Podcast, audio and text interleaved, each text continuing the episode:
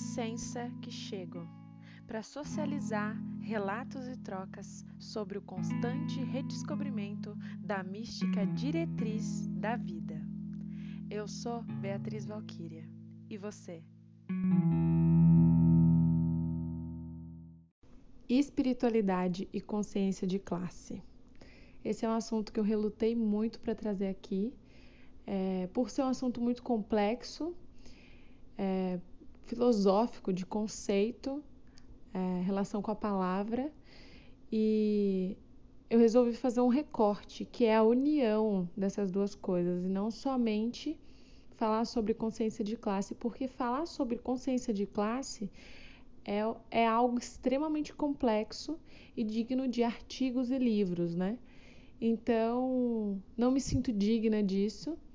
É algo que estudo incessantemente e vou continuar estudando, mas eu acho que o meu lugar nesse todo é falar sobre que eu vejo, que eu sinto, que eu vivencio dentro da espiritualidade e da falta de consciência de classe enquanto grupo, enquanto classe.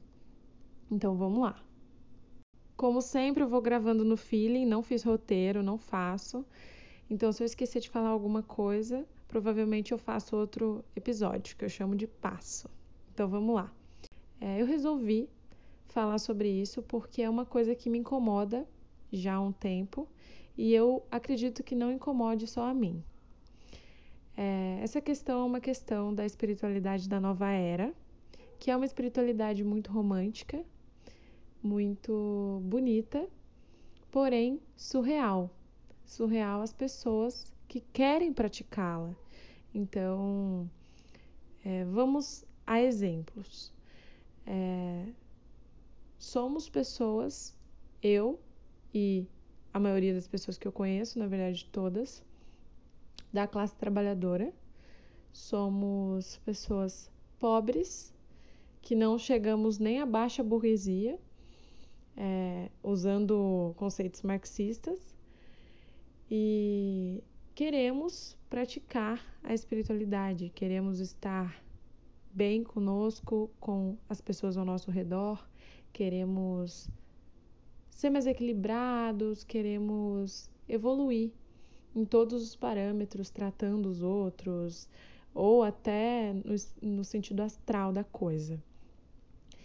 E essa evolução não é uma evolução tão fácil quanto se é mostrada. E se torna ainda mais difícil quando você não tem dinheiro. Hoje a gente tem essa espiritualidade do Instagram, essa espiritualidade da internet, que é uma espiritualidade muito comercializada.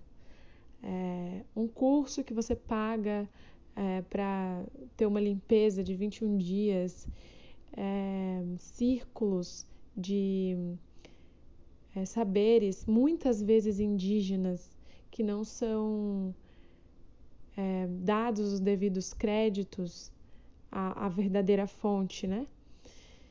esses círculos é, têm um custo e esse custo muitas vezes não é viável, apesar de hoje em dia ter círculos, eventos que têm algumas entradas acessíveis. Apesar disso, essa questão da espiritualidade que demanda dinheiro, ela é uma só dentro de todo esse problema que eu considero um problema. É, a segunda coisa que eu acho que é a mais comum aos olhos, talvez, é a falta de consciência de classe no que se é dito. Então, é, vou dar um exemplo. Frases como a gente só atrai o que a gente emana. Essa frase, para mim, ela vem de uma falta de consciência de classe estrutural, tão estrutural que o indivíduo, que não é a classe, mas o indivíduo, ele não tem noção do que ele está recebendo. Então, eu não acho que isso, essa frase é descabida, quando na verdade ela é descabida. Para mim, soa como algo parecido com. É, cada um tem o que merece em relação a alguém que está é, pagando uma pena no presídio ou alguém que tem é, milhões de reais na empresa do papai e se safou de algo jurídico, judiciário, enfim, por conta dessa grana. Então, é uma falta de consciência de toda uma estrutura da sociedade em que a gente vive. E por que, que essas coisas incomodam? É necessário que, antes de tudo, antes que a gente pense nessa questão, é necessário que a gente lembre que a consciência de classe ela não é uma consciência individual. Ela é a consciência da classe, do seu papel histórico dentro dessa sociedade que a explora. Então é menos sobre o indivíduo e mais sobre esse grupo. Beleza, esclarecido isso, por que, que frases como essa e pensamentos assim, que são tão comuns dentro da espiritualidade da nova era, me incomodam e eu acredito que deva incomodar muitos e caso não incomode, deveria. Por quê? Simplesmente porque a espiritualidade não é você enxergar tudo o que te acontece com conformismo e acreditar que você emanou algo equivalente àquela energia e por isso recebeu. Então, a espiritualidade, ela não é conformismo. E a espiritualidade, ela deveria nos trazer um senso crítico da nossa sociedade, muito o contrário do que anda acontecendo com essa espiritualidade da nova era, do aceito e acredito que eu mereci receber isso. Isso acaba sendo muito cruel com a classe trabalhadora, porque faz com que ela ache que a espiritualidade está cada vez mais distante dela, porque ela não merece, porque ela não está emanando, não está vibrando na energia certa, na energia exata, na energia que o universo reconhece como boa para favorecê-la em situações cotidianas, profissionais, enfim. É necessário estudar, descobrir, reconhecer os privilégios para entender como de fato aconteceu a ascensão social e não simplesmente achar que o universo conspirou a favor de alguém que emanou uma energia de prosperidade. E esse pensamento dessa ascensão social que aconteceu por uma emissão de energia de prosperidade favorável e não por nenhum outro fator, esse pensamento ele esbarra na teologia da prosperidade. E a teologia da prosperidade ela é difundida de diversas formas e é algo estrutural, algo muito profundo, algo muito complexo. Então a gente tem que aguçar esse reconhecimento esse estudo dos privilégios alheios e nossos, não só para a questão financeira, mas também para questões emocionais, situações de abuso e diversos outros exemplos. E a espiritualidade nunca deveria ser o lugar do você recebeu porque você emitiu algo equivalente, você está aqui porque você merece, isso aconteceu com você porque você emitiu essa energia. Ela não deveria ser esse lugar. E a espiritualidade atual, principalmente a que a gente vê na internet, ela faz isso, muito indiretamente.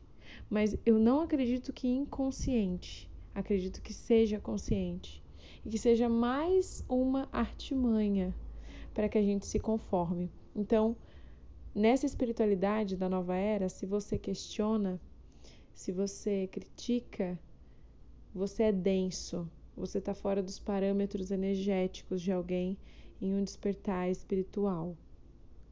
E para quebrar esse ciclo de culpa, de conformismo, a gente tem que estudar.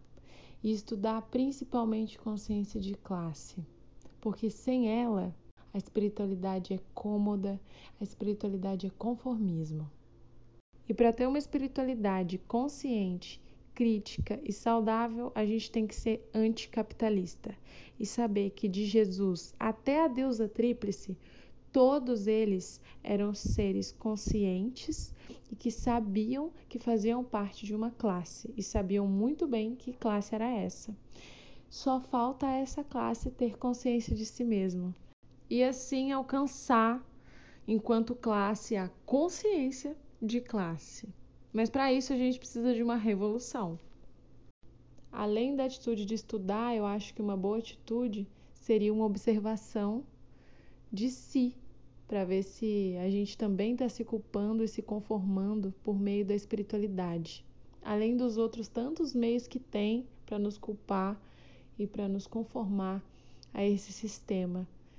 Então, acho que é um bom começo.